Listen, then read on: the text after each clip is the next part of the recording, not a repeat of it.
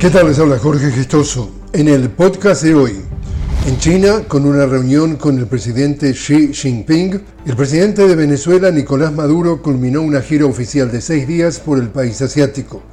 Tras el encuentro, en conferencia de prensa, Maduro informó que ambos líderes firmaron 31 acuerdos de cooperación en materia de desarrollo económico, industrial, de salud y minería, entre otras áreas, y destacó que por primera vez en el medio siglo de relación, Venezuela firmó un acuerdo para colocar sus productos en el mercado chino, entre ellos café, aguacate, pescado y pulpo.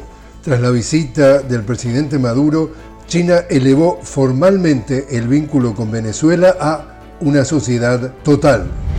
En Argentina, el ministro de Economía y candidato presidencial Sergio Massa anunció una serie de medidas económicas que beneficiarán alrededor de 9 millones de trabajadores a lo largo del país. Las iniciativas prevén un programa de devolución del 21% del IVA de la canasta básica.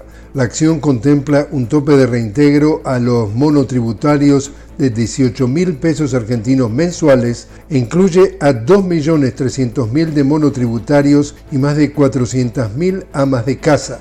Estas iniciativas se consideran cruciales dentro de los planes gubernamentales para mejorar el poder adquisitivo de los argentinos.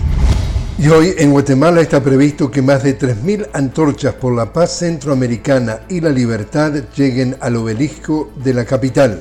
Guatemala está celebrando los 202 años de independencia.